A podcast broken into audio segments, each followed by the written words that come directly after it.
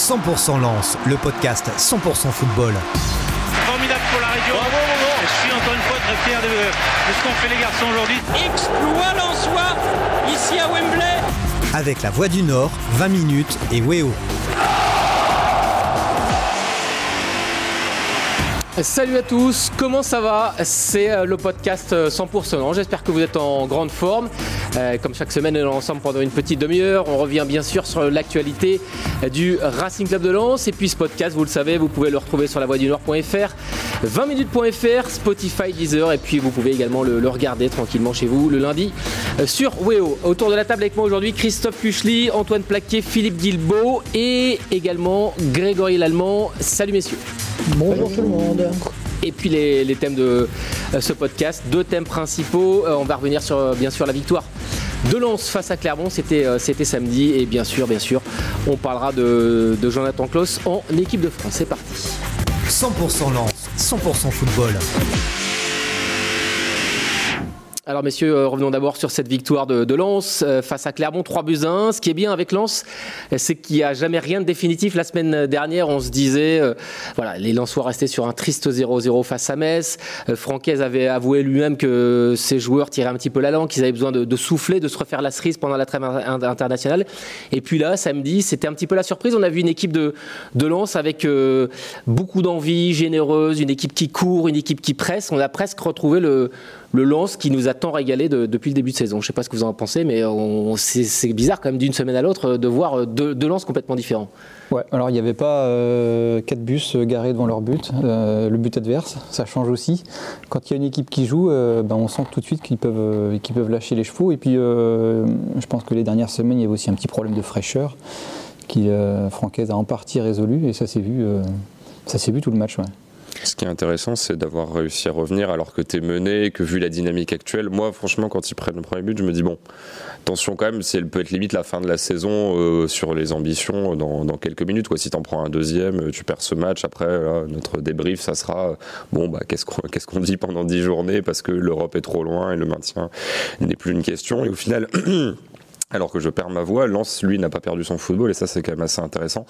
Et euh, le fait d'avoir su se relancer, de marquer ce but de Sotoka, d'avoir l'appui du public, puis mine de rien, bon, je vais pas euh, annoncer ce qu'on va dire dans le deuxième thème, mais en plus, c'était quand même un peu journée de fête avec Klaus, donc du coup, ça fait, euh, ça gâche pas ce truc-là, quoi. Ça fait, ça fait une dynamique assez, assez positive sur tout le truc, mais c'est vrai que ce côté, on a l'air fatigué physiquement, mentalement une semaine, et puis d'un coup, on se réveille, alors qu'il n'y a pas eu de trêve entre deux, il n'y a rien eu, il y a rien eu euh, pour un peu couper. C'est vrai que c'est intéressant et ça peut avoir un côté surprenant pour nous qui sommes pas dans le foot. On se dit, bah mince, s'ils étaient cramés, ils le sont plus. Qu'est-ce qui s'est passé d'une semaine à l'autre? Je vais rebondir tout de suite parce que tu viens de me piquer mon premier argument. C'est vrai qu'on cherchait la semaine dernière les, en quelque sorte les leviers qui restaient activés puisque Lens n'a plus rien à jouer, peut-être l'Europe, mais en tout cas le, le maintien est assuré. Donc on se disait euh, attention de ne pas terminer en roue libre. J'ai l'impression que la convocation de Klaus en équipe de France, euh, on avait voilà, c'était une belle après-midi à Bollard euh, qui célébrait un petit peu son héros. Enfin, on, a vu la belle histoire toute la semaine. Ça a quand même fédéré le groupe et, et c'est bien parce que c'est ça aussi, je pense, qui a amené cette équipe à de nouveau à être samedi et avoir su gagner ce match. Greg, parle-nous un peu de peut-être de cette semaine lensoise, de cette énergie aussi qu'on a vue samedi. Euh, on pensait que les, les allaient euh, euh, vraiment se refaire la cerise, comme enfin voilà, refaire du jus pendant la trêve inter- internationale. Mais est-ce que c'est finalement la méthode francaise qui a laissé peut-être ses joueurs un peu plus sur repos, ou est-ce que c'est vraiment la convocation de, Jonathan Klaus qui a redonné vraiment un, coup de peps, un coup de voilà cette équipe lensoise Bah, je pense qu'il y a un peu des deux. Euh, alors euh, attention parce que la convocation de, de Jonathan Klaus, évidemment, euh, ça a été un moment Oui, très fort. Nous, on a eu la chance avec Philippe d'être à la Gaillette ce jour-là et on ressentait vraiment une vibration hyper positive et beaucoup d'émotions.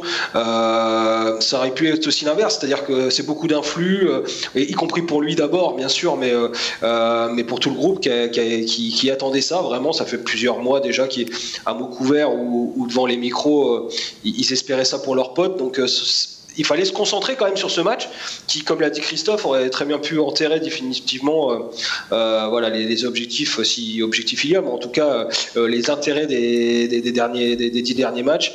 Et, donc c'était un peu à, double tranchant cette convocation. Par contre, c'est vrai que le staff a en tout cas bien géré cette, cette semaine au niveau physique. Et, Philippe Guibaud en avait parlé notamment cette semaine dans, le, dans la Voie du Nord. Voilà, c'est, il a- je pense qu'il y avait vraiment une volonté de fraîcheur et que le staff a tout cas trouver les clés. Alors si on reste sur cet aspect fraîcheur, euh, là c'est la trêve internationale. Euh, en lisant la Voix des Sports, il y a neuf, neuf internationaux hein, qui sont sur le pont euh, pour le Racing Club de Lens. Est-ce qu'on peut vraiment, bah, comme je disais tout à l'heure, hein, se ressourcer, refaire du jus pendant une trêve internationale, pendant un, laps de temps finalement assez court? Est-ce que ça suffit pour vraiment euh, ouais, se refaire, se refaire la cerise. Quoi. Ah, pour ceux qui sont partis, ça va être compliqué. Ouais. Euh, Parce qu'il j'ai l'impression qu'il mise beaucoup sur cette trêve euh, francaise pour retrouver finalement le, ah oui, oui, les jambes. quoi. Il dès, dès qu'on va avoir un peu plus de jambes, on aura plus d'animation dans le jeu. Euh, là, il, laisse quand même deux cadres sur le banc, hein, Kalimundo, Kakuta, pour en mettre d'autres un peu plus frais, Ganago, Pereira da Costa, et ça se, ça se, ressent tout de suite. Là, la trêve va être intéressante parce que euh, Fofana, lui, va pouvoir souffler. Et lui, il l'a dit, on l'a vu, il est, quand même rincé.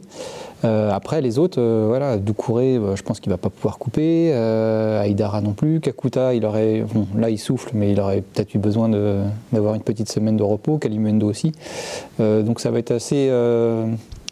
ouais, ça ça va pas être une vraie coupure pour tout le monde, quoi. C'est vrai que je suis en train de penser à Fofana, on aurait pu le voir s'il avait joué avec la Côte d'Ivoire, on aurait pu le voir contre l'équipe de France, ça aurait été intéressant. Bon, lui, son choix apparemment, il est, c'est définitif vis-à-vis de la sélection. Oui, et euh, voilà, il a dit qu'il n'a pas voulu s'étendre dessus, mais il y a vraiment des choses assez fortes pour que pour qu'il refuse sa sélection. Mais ce qui est euh, ce qui est particulier sur les trêves internationales, c'est que selon les pays, évidemment, par exemple à Lille, Jonathan David qui doit aller se trimballer au Canada, puis ensuite dans tous les pays autour avec les changements de température, etc. Selon où tu vas, tu as plus ou moins de décalage horaire, donc euh, ça déjà ça change. En plus, selon l'enjeu, c'est-à-dire si tu as des matchs de qualif pour la Coupe du Monde, des barrages, etc., ou si c'est un amical, psychologiquement et physiquement, t'abordes pas la chose de la même manière. Et puis simplement si tu joues ou pas, quoi. C'est-à-dire si tu fais, euh, par exemple, si Klo se fait, je sais pas, une entrée d'une demi-heure ou de 45 minutes et le reste du temps, parce que les séances quand même en sélection nationale, c'est relativement léger. Tu fais plutôt de la fraîcheur, etc. Tu fais deux trois mises en place, tu fais de la vidéo, mais c'est relativement calme. Un close, par exemple, je suis pas sûr qu'en tout cas physiquement, psychologiquement, c'est autre chose. Il se rince. Par contre, si euh, il y a des joueurs qui font 180 minutes en 5 euh, jours, là, par contre, ça sera beaucoup plus fatigant. Enfin, vraiment très international. sera au cas par cas. C'est vraiment cas par cas. Là où ceux qui restent, bon, eux, leur, programme assez aménagé, où là, c'est assez facile de prédire globalement ce qui va se passer. Greg. Ouais, de temps justement, et c'est vrai, euh, Christophe. On voit par exemple des Tchèques Doucouré ou Massadio Aïdara qui vont jouer deux matchs en quelques jours, mais pas n'importe quel match. On sait ce que l'importance que ça peut avoir de, se qualifier pour la Coupe du Monde contre la Tunisie avec le Mali. Euh, ça va être deux matchs euh, évidemment avec beaucoup d'intensité, de, pression populaire, et c'est évidemment pas le contexte le plus, le plus simple pour, euh, pour recharger les batteries, bien au contraire. Donc tu as raison, c'est en fonction des contextes, finalement, cette, cette trêve internationale, il y a plusieurs lectures à avoir et ça dépend évidemment des enjeux, des déplacements des, des joueurs en question. Bon, en tout cas, Lens a eu la bonne idée de gagner, ce qui euh, finalement donne un quand même un peu d'intérêt. Ça laisse euh, espérer aussi pour cette fin de saison. Hein. Ça aurait pu être une fin de saison presque sans relief. Là, euh, Lens est toujours dans la course à l'Europe. Il, il, y a du monde, hein, mais euh, Lens est toujours à, la bagarre. Euh, avant de passer au, au, deuxième thème, quand même, un fait marquant euh, dans ce match, forcément, hein, le but incroyable de, de Sotoka, euh, qui a fait le, le tour du monde, j'imagine, sur les réseaux sociaux. Peut-être Greg, toi qui es très branché réseaux sociaux, j'imagine qu'il a fait, il a été vu et, et revu ce, ce but assez incroyable, non? Bah, dans le tour du, tour du monde, je sais pas, mais en tout cas, c'est évident que euh, c'est des buts qu'on voit pas tous les jours. Euh, c'est un but incroyable. On l'a vu, on l'a senti avec Philippe, mais on n'était pas les seuls. Hein, mais tous les gens qui étaient euh, en tribune de presse, mais aussi autour, ont, vu comment il a voulu se planquer. Florian Sotoka, c'était assez marrant parce qu'il y avait en même temps le bruit du stade qui couvrait certainement les, les informations, ce qu'on dit les Clermontois. En tout cas, on a essayé de lui dire, mais il y avait de l'ambiance, c'était compliqué. Et en même temps, il y avait une sorte de chuchotement, genre, faut surtout pas dire qu'il est là, faut pas, voilà. donc c'était un, un, drôle de moment. Ça a duré quelques secondes, mais c'était très particulier. Et puis derrière, euh, ouais, ok, euh, il a, euh, cette, inspiration de se cacher, de, venir et de, surgir au bon moment pour, prendre ce ballon. Mais comme il le dit lui-même, et alors c'est quelqu'un de très humble en plus, Florence Sotoka, mais quand il dit j'ai trouvé la trajectoire parfaite, ou en tout cas la, voilà, la frappe parfaite, il a raison parce que pour la mettre, il n'y a que celle-là. Elle peut taper poteau, elle peut, elle peut, elle peut, elle peut partir extérieur, elle peut partir n'importe où et il réalise, réalise non seulement voilà, une très très belle inspiration, encore une fois, de, de, venir là et, de le surprendre le gardien. Et après, il réalise en plus un geste technique qui est, qui est vraiment pas simple. En, deux touches, il l'emmène, il frappe, elle va, elle va petit filet opposé. Non, c'est des buts d'une rare, voilà, qu'on voit assez rarement et qui récompense en plus le, gros match de Florence Sotoka dans son ensemble. L'intelligence de, la course dès le départ, en fait, dès le moment où le gardien prend le ballon. alors vu du stade, ça devait encore être plus impressionnant, mais sur le plan large à la télé, en tout cas, euh, dès le début, en fait, il se recule, il se met deux au gardien on le voit vraiment en filou. Euh, c'est vraiment une, grande intelligence d'avoir fait ça de sa part. Et, moi, ce qui m'a marqué aussi, effectivement, sur les vidéos qu'on a vues et revues, c'est la complicité du stade, en fait, qui, euh, comme disait Greg, une sorte de chuchotement, il faut pas le dire. Et ça, c'est quand même vraiment fort. Et puis derrière, la réalisation techniquement qui est, qui est impeccable. Franchement, très beau but. Il pourrait le retenter 100 fois. Je pense qu'il était. L'angle est incroyable. L'angle est incroyable. Euh, complicité du stade, c'est vrai qu'avec 36, 30, ouais, 36 000 hein, dans le stade, ses coéquipiers lui avaient senti le coup. on voit sur les images qu'ils essayaient de l'avertir et puis euh, finalement, euh, il s'est fait piéger là. Bah oui, parce qu'en fait, toute l'équipe est remontée. Hein. Euh, ils étaient là, on était à quelques secondes de la mi-temps, tout le monde était remonté. Lui, il était là pour essayer de gagner les, les dernières petites précieuses secondes avant de rejoindre les vestiaires. Donc, L'objectif, c'était d'emmener le ballon le plus loin possible pour qu'il revienne le plus tard possible devant son but. Et euh, voilà, Sotoka le dit, si jamais euh, il dégage à la main, euh, son truc, il vaut rien. Mais en fait, il a senti le coup, qu'il allait faire un dégagement long au pied. en plus, il pousse un peu plus la balle pour en plus gagner encore un peu de temps en allant jusqu'au ballon. Donc tout s'est vraiment aligné pour, pour Sotoka. juste une chose, au-delà simplement de, cette erreur, évidemment, enfin, du, du, bruit, du contexte, on est là juste avant la mi-temps, il y a une grosse pression lançoise.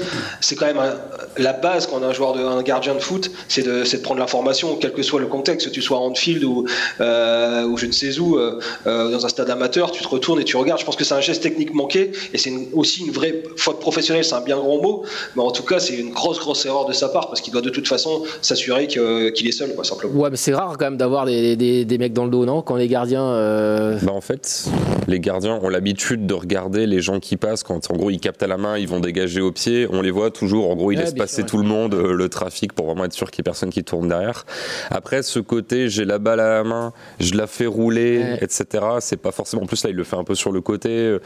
C'est pas des actions qui arrivent ultra souvent. En fait, à la fois qu'il y ait un joueur qui traîne à ce moment-là, donc qui soit un peu dans l'angle mort pour se cacher, que le gardien fasse ça, c'est vrai que c'est un contexte assez rare, mais pour regarder beaucoup, beaucoup de matchs, j'ai pas souvenir euh, récemment d'avoir vu une occasion comme ça, même euh, que ça aboutisse pas forcément par un tir, par un but, autant des passes en retrait, anticipés, etc., ça, se voit régulièrement.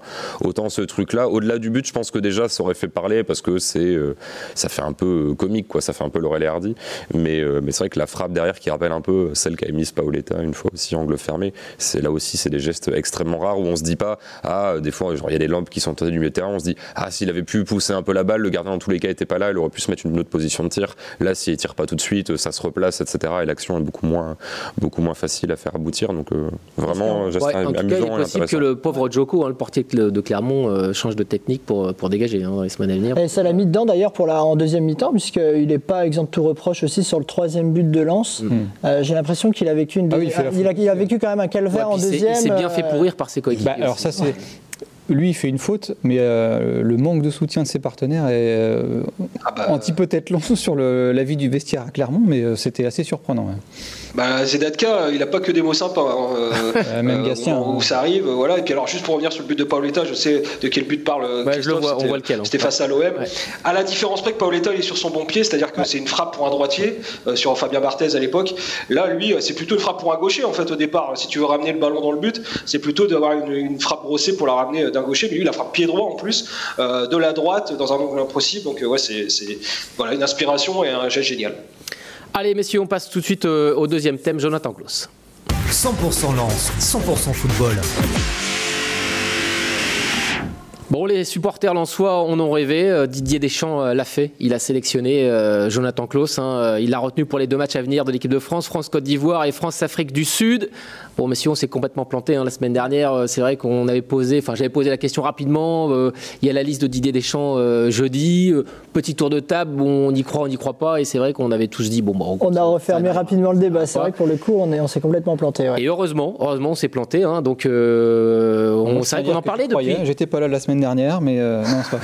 ah bah tiens, du coup, on va commencer avec toi. Non mais génial, génial. Euh, avant de parler peut-être du rôle de Jonathan Klaus en équipe de France, le rôle qu'il pourrait avoir, on va peut-être revenir sur la, joie que ça a apporté euh, euh, finalement tout d'abord au vestiaire. On a vu hein, des images assez sympas, la joie incroyable de lorsque Didier Deschamps annonce sa liste, c'était jeudi, la communion avec tous ses coéquipiers et puis aussi cette fête incroyable samedi à l'issue du match face à Clermont, on a vu des drapeaux tricolores dans les tribunes, on avait presque l'impression qu'ils avaient gagné la Coupe du Monde. C'était fou cette. Le groupe vit bien. Alors là, ça porte. Non mais est-ce que, est-ce que quand, est-ce que quand un joueur est sélectionné en équipe de France, ça se passe comme ça dans tous les vestiaires ou est-ce qu'on voit ça qu'à Lens finalement? Bah, Quand c'est une première sélection, euh, il y a toujours un petit truc. Euh, on a vu Alou Diarra euh, peu après qui racontait que lui, il était tout seul dans son appartement quand il avait vécu ça, mais lui, il s'en doutait. Là, c'est génial parce qu'il y a tout. En fait, lui, bah, il, espère avoir cette convocation, tout le monde l'espère avec lui, et puis tout le monde partage sa joie. C'est vraiment génial. Greg, peut-être euh, Alou Diarra, c'était le dernier Lensois hein, à être, euh, avoir été euh, retenu en équipe de France. C'était en 2006. Finale de la Coupe du Monde d'ailleurs. 16 ans. 16 ans que donc c'est un événement 16 ans qu'il n'y avait pas eu de, de Lonsoir retenu en équipe de France c'est incroyable. Enfin c'est ah bah, incroyable. évident et c'est évident que cette attente et cette, cette impatience et puis aussi simplement le fait que le, club sort d'une décennie, décennie pourrie certainement la plus la plus pourrie de son histoire fait qu'évidemment cet événement alors ça touche un joueur qui est frais qui est naturel qui est spontané qui a un parcours atypique donc évidemment ça touche les gens mais il y a aussi un contexte historique qui fait que c'est aussi un autre symbole du retour un peu au premier plan du Racing Club de Lens ce qui explique peut-être cette joie qui peut paraître complètement folle vu de l'extérieur, mm. limite presque euh, sur euh, surjoué et ça l'est pas euh, parce qu'il y a vraiment eu moi par exemple à Bollard on a je pense que vraiment depuis la fin de, depuis la fin de la carrière d'Eric Sicora en 2004 ou, le, départ de Vladimir Smisser en 99 j'ai rarement eu une, vu une ovation comme celle-là il y avait eu Ludovic Joly venu avec Monaco après une victoire de Monaco face au Real quelques jours après qui avait eu une standing ovation mais c'était un, joueur adverse là non ça faisait très très très longtemps et, et je pense qu'il y avait une sorte de fierté retrouvée et en plus, Jonathan Klaus, il incarne complètement euh, ce nouveau RC Lens, euh, euh, voilà, spontané, qui va de l'avant et qui semble avoir quitté les, années, les années galères, les années de merde, simplement. Donc, donc voilà, donc c'est, je pense qu'il y avait un peu tout ça qui explique cette, voilà, cette frénésie autour de lui qui peut paraître, encore une fois, de, d'autres endroits de France un peu, un peu folle et, presque surréaliste, peut-être trop. Et ben en fait, je pense pas que les gens ils en fassent trop, ils sont juste contents pour leurs potes et puis aussi pour le club qui, qui retrouve un peu la lumière. Tu parlais de son statut, hein. enfin il est adoré, il est vraiment adoré euh, par les supporters, par ses coéquipiers. C'est le chouchou de, Bollard ou parce que c'est vrai qu'il y a Frankowski, il y a la fibre polonaise, il y a Fofana qui fait des matchs incroyables, il y a Medina et son côté un peu euh, foufou et décalé, les cas aussi. Euh, est-ce qu'il y a vraiment un chouchou dans, cette équipe lançoise Est-ce que c'est est -ce c'est Jonathan Klaus? Bah, je pense que c'est Jonathan Klaus parce que, parce que voilà, il y a tout, il y a l'histoire, il y a le fait que ce soit quelqu'un, il y a deux ans, il était absolument inconnu, il est arrivé, il est quelqu'un de très très disponible, mais est-ce que c'est le chouchou? Je sais pas. Euh, euh, en tout cas, il est la deuxième vente de maillot euh, au, club après, après, après ses Fofana, donc ça dit toujours quelque chose. C'est avant Gaël Kakuta qui est lui aussi un enfant du club, même s'il a eu un parcours lui aussi qui l'a amené un peu partout, mais différemment, c'était en professionnel. Mais voilà, c'est Jonathan Klaus depuis son arrivée, c'est voilà, c'est le deuxième joueur qui qui, vendent plus de maillots. Après, c'est Kofofana. Euh, donc, euh, déjà, c'est quelqu'un de, populaire. Et puis, je pense qu'il a cette proximité, cette simplicité. C'est quelqu'un qui répond aux gens, euh, qui est simple, qui est très, très frais, en fait. Et qui fait du bien dans, le, dans le foot actuel et aussi dans, la vie, dans l'époque qu'on vit tous. C'est, voilà, être en contact de Jonathan Klaus, c'est toujours l'occasion d'avoir un sourire et de, et de se marrer un peu. Moi, j'étais, j'ai, suivi les, sa sortie de l'entraînement jeudi. Il était deux heures après. Il a fait une séance de yoga après, après avoir eu cette convocation je pense qu'il en avait bien besoin. Il adore le yoga maintenant que Franck S lui l'a initié. Et il est sorti. Il y avait des gens qui étaient là pour, avec des drapeaux français pour le, pour féliciter. Il a été d'une fraîcheur euh, incroyable, juste sympa. Donc, euh, donc évidemment que c'est des mecs qui en plus euh, jouent le jeu avec, avec l'environnement et ça, et ça se répercute évidemment sur leur, voilà, sur leur réputation, en tout cas sur la popularité qu'ils peuvent avoir après au stade le, samedi et le dimanche. en tout cas, c'est une belle histoire, comme il y en a peu finalement dans, dans le foot aujourd'hui. Il me fait penser un peu à Steve Savidan, c'est-à-dire un mec qui a un peu galéré à ses débuts, des petits boulots euh, il a joué à des, dans des divisions inférieures. Et puis finalement, éclosion très très tardive. Hein. Euh, Steve Savidan, je regardais, il a été sélectionné, enfin retenu en équipe de France euh, à 30 ans. 29 ans pour Jonathan Klaus. C'est une belle histoire. Ce qui est un peu dommage, c'est que du coup, tu me casses ma remarque puisque j'allais faire le parallèle. Ah, pardon. Euh, bien joué. Ah bon, Félicitations à toi. Mais euh, on espère que ça ne va pas faire comme Savidan qui Ouais. a sa sélection, qui fait ses retournées, machin, un truc Ouais. hyper frais sur son entrée et qui ensuite, bah voilà, problème, euh, problème de santé physique et la carrière, la carrière s'arrête assez vite. Mais, euh, mais c'est vrai que donc déjà, on espère qu'il va jouer. J'imagine que oui, parce qu'un joueur comme ça, tu le prends pas, euh, parce que finalement, Klaus n'est pas testé au très haut niveau sur les matchs internationaux, les matchs européens. Donc, du coup, tu as besoin de le voir dans ce contexte-là. Donc, j'imagine qu'il va avoir du temps de jeu. On espère que ça sera Il a pareil. dit Deschamps qu'il allait le, te- il voilà. allait le tester, qu'il était Et important. le comble, le comble, c'est qu'il pourrait jouer. Admettons qu'il joue pas le premier match contre la Côte d'Ivoire. Le comble, c'est qu'il pourrait jouer son premier match au Stade Pierre-Mauroy quand même. Bah, en tout cas, oui, ce sera beaucoup plus facile pour les supporters de Lens d'aller le voir ici Mm, euh, qu'à Marseille. Donc c'est c'est génial pour lui. Ouais, je rappelle, je rappelle quand même que Sébastien Corchia a eu une sélection dans sa vie, c'était euh, contre la Côte d'Ivoire et c'était à Bollard et il Ah avait oui, exact. sifflé euh, tous les 20 minutes qu'il avait joué. Euh, donc euh, c'est vrai que si, si c'est au stade Pierre-Mauroy, euh, faudra voir ce que sera l'accueil, euh, voilà, l'accueil euh, du public lillois, ou en tout cas nordiste général autour de, À de 15 Jonathan jours. Klaus. À 15 Donc, jours euh, donc on verra ça. Bon, en tout cas, il a bien, il a bien assumé son nouveau statut parce que c'est vrai qu'il y avait la joie des, des- des coéquipiers dans le vestiaire, il y avait tout un stade qui l'attendait et il, on sait qu'il est émotif. Il l'avait avoué hein, à Sandrine Arestier, il avait craqué.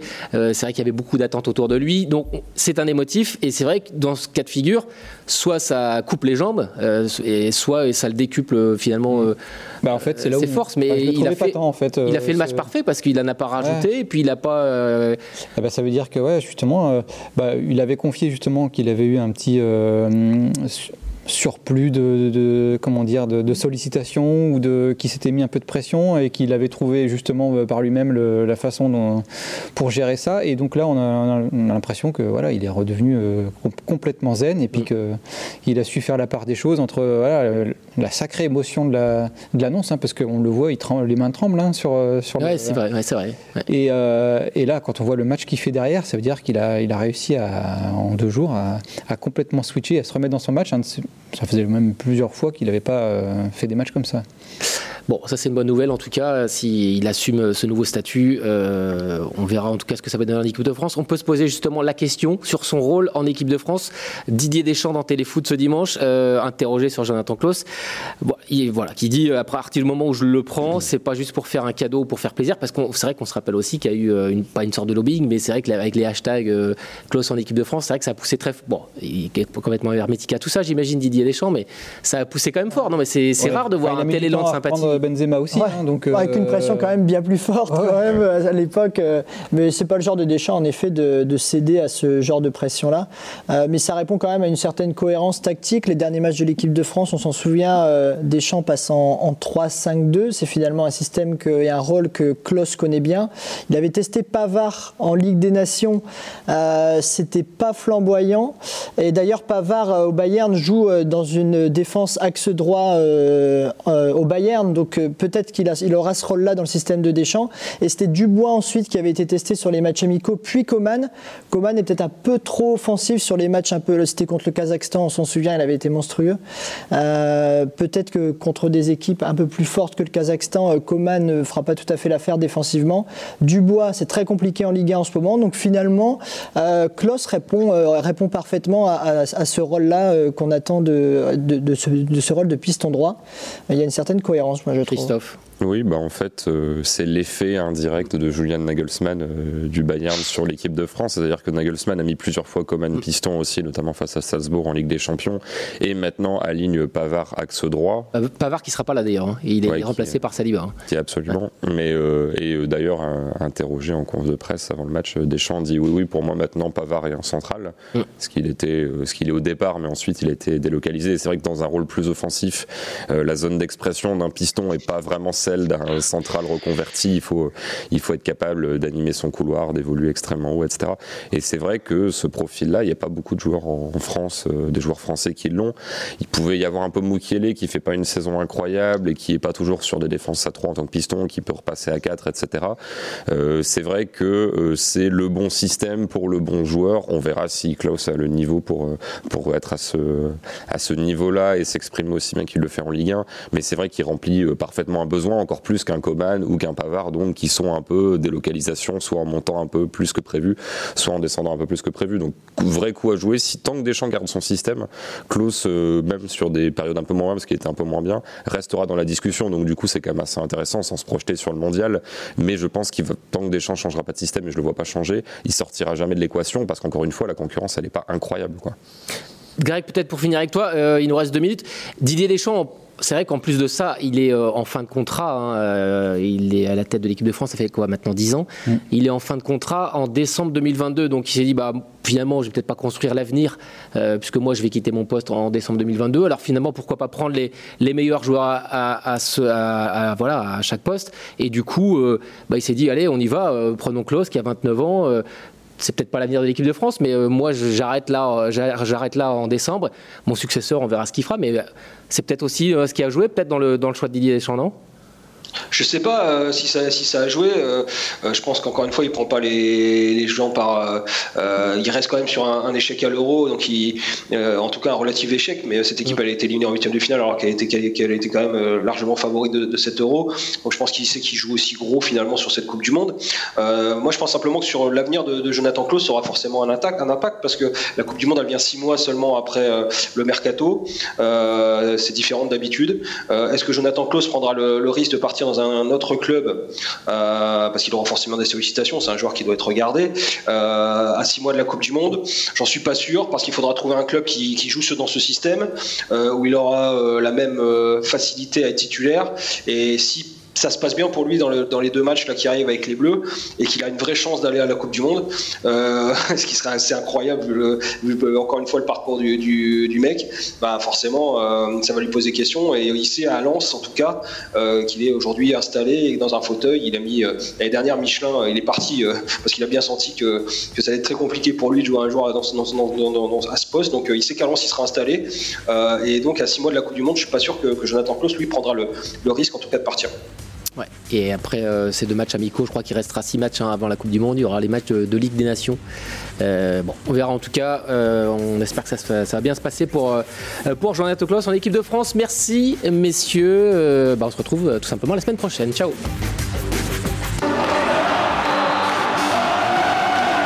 « 100% Lance, le podcast 100% football. Fier de, ce qu'ont fait les garçons aujourd'hui. Exploit en soi, ici à Wembley. Avec la Voix du Nord, 20 minutes et Weo.